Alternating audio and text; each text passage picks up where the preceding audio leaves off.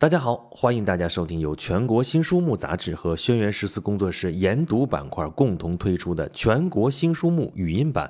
我是 Rex，我们是一档读书荐书系列节目。全国新书目汇聚全国五百多家出版社，你要的好书新书都在这里。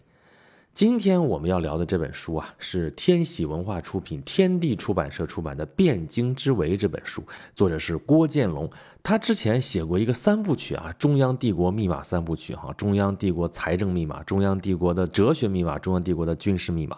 然后他就来了这一部《汴京之围》。汴京之围说的是什么事件呢？就是中国历史上最悲惨、最羞辱的一次靖康之变。靖康之变，我们中国人都很熟悉吧？啊，北宋末年，金朝崛起，打进了东京汴梁，俘虏了徽钦二帝，北宋从此灭亡。岳飞的《满江红》，我们都是耳熟能详吧？靖康耻，犹未雪，臣子恨，何时灭？要讲这个汴京之围啊，这是一个很沉重的话题啊。这是一卷帝国衰亡史，是一部。成败启示录。那么讲这个事件的书其实有很多啊。那这本书有什么不一样呢？啊，一大一小吧。大的方面就是宏大的历史架构，小的地方就是历史的细节。啊，说它是宏大的架构啊，就是你看作者站的那个高度就比较高。我们通常说这个汴京之围，或者说靖康之变，就是把这个事件讲一遍就好了，对吧？但是这部作品里边，它是分别从宋、金、辽三方的立场来梳理各自不同的政治诉求和军事意图，这就是一个全新的视角。而对于北宋的失败，也是从财政、军事、党争等等角度深入描述当时错综复杂的这个政治形势，这就帮助读者对于靖康之变能有一个比较全面宏观的认识。这个靖康之变啊，这在中国历史上其实都很少有的这么一个案例哈。稍微懂点历史的人对这个来龙去脉都是心知肚明啊，这个是非功过也是一目了然。但是大家一般会关注什么呢？啊，首先是这个徽钦二帝被掳走的时候多惨多惨，尤其是那些啊妃嫔啊、帝姬啊，就是公主嘛，他们的命运多么的悲惨。再要不就是南宋初年岳飞的抵抗和秦桧的投降，那中间这些是是非非这些纠葛，可以说没有一个中国人不知道大英雄岳飞是谁。可是呢？在说这个靖康之变的这个过程当中啊，这段屈辱、这段劫难的历史经过，这里边的一些历史细节，普通的读者就不是那么清楚了。那也正是这本书的另外一个特色。那么，对于现在的我们，想要去了解这段历史，想要去解读这个事件的话呢，啊，一般来说是三个维度。第一个维度呢是。阅读刺激感受哈，就主要就是看这个宋徽宗啊、宋钦宗被掳走这个过程以及种种劫难，看这个帝国遭受的种种苦难，看这个王朝的每一个人遭遇的种种苦难。这些苦难啊，让人记忆深刻啊！亡国之痛，让我们这些读者呀，真的是读的时候就心情极其的沉重。那么汴京之围里边就不缺这些历史的细节，比如说啊，皇帝要举行投降仪式了啊，这个时候城里的这些官吏啊、百姓就在南巡门里边集合了，哎呀，乌泱泱一堆人，人山人海啊，摩肩接踵啊，比前几天那个聚集在这个地方人还多。从南薰门直到宣化门，道路两边都是布满了香案啊。那个时候兴这个嘛，那道路呢？因为那个时候天冷嘛，下过雪，那雪化了，我们都知道。下雪不冷，化雪冷，对吧？你就想那天儿多冷吧。啊，化了雪之后，路上泥泞不堪。但是为了皇上要从这儿过，要通御车，人们专门拉来了新土啊，迅速的把这个路给铺平了。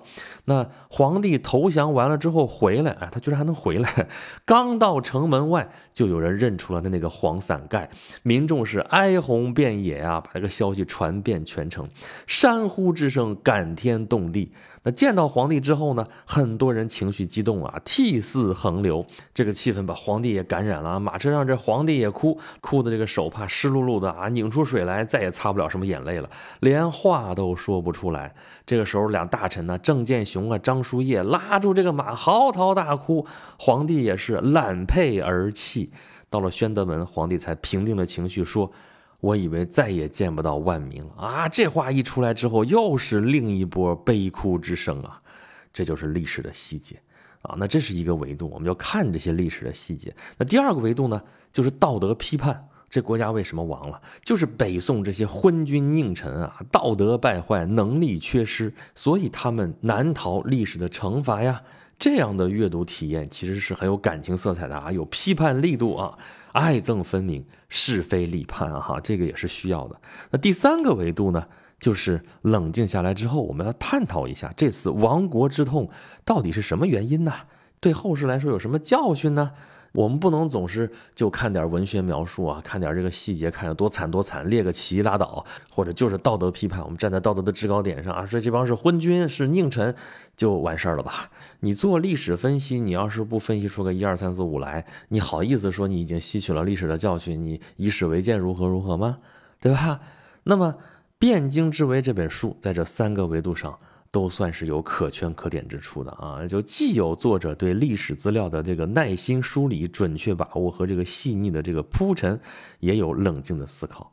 至少作者是深挖了典籍，帮我们保存了很多的历史细节，甚至于还原到当时的某一天、某一个集团、某些个人的具体表现。这给我们这些读者是一种身临其境的感觉。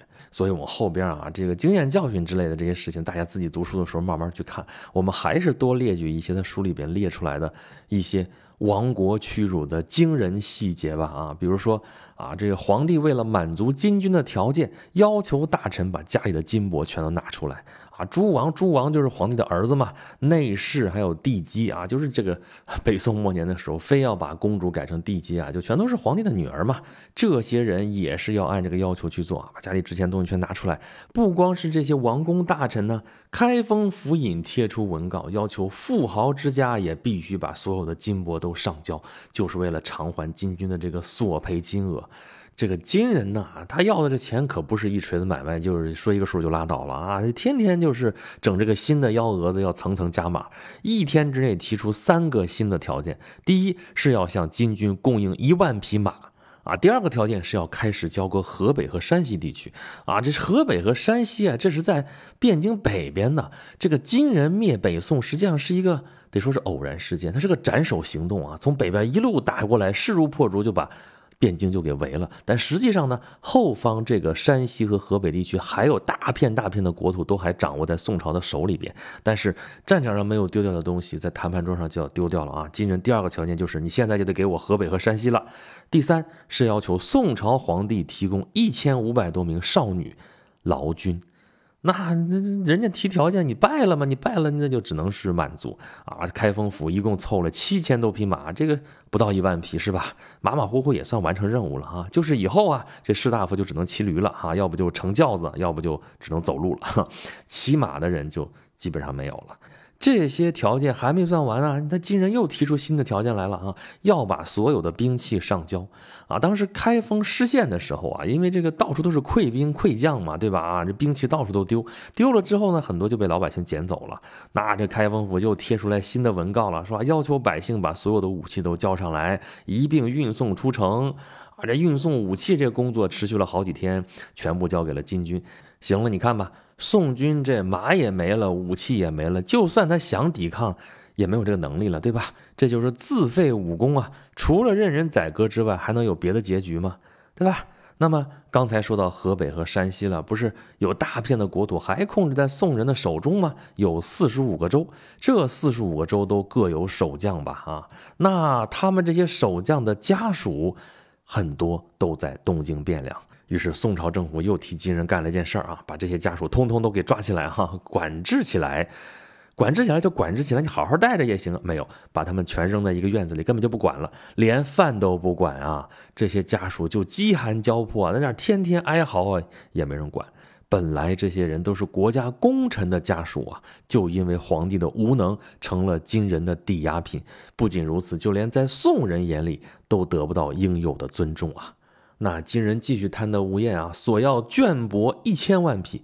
皇帝的库房里边有一千四百万匹，数是够数的啊！就皇上下令，军民把内藏的这什么元丰库啊、左藏库啊、大官库啊，所有的这绢帛都搬出来，送到南薰门，移交给金军。那你得有人搬呢，所以原来那些保家卫国的军队和民兵，这时候都当起了搬运工。本来负责打仗的三雅，就是殿前都指挥使司啊啊，侍卫亲军马军都指挥使司啊啊，侍卫亲军步军都指挥司啊，专门派人监督搬运，还用旗帜区分各个队啊，就防止放错了地方嘛，就是组织的你看井井有条，对吧？就这样一天搬了多少呢？十万匹啊，也就是才搬了百分之一。而且金人这已经进到中原了，也开始有文化了啊！这什么都要，不光要金银财宝，还要什么？要宋朝提供国子监的书籍以及汉文的大藏经什么什么的，而且还指明要苏轼啊、黄庭坚这些人的文集，还有《资治通鉴》。你看，就怕强盗有文化了吧？那人家提出要求了，这边也得满足啊！这个宋朝皇帝就为了满足金人的要求，不光是把国子监的书全都会送出去了，不齐不全的怎么办呢？那就得去书店里边去买呀，去补啊，就还得费这个劲。然后宫廷里边藏的这些宝贝啊，哎呀，宋朝本身那些皇家器皿有那么一本秘书录，都登记在上面了。那行了。金人就拿了这本册子，按图索骥啊，凡是册子上面有的，你就给我拿出来给我就完了。金人还甚至要走了五十个酒匠和三千瓶酒，这真的是什么都要。就这些细节啊，读起来真的是让我们惊心动魄。就我们过去读历史，就是读这段历史的时候啊，经常惯用的立场。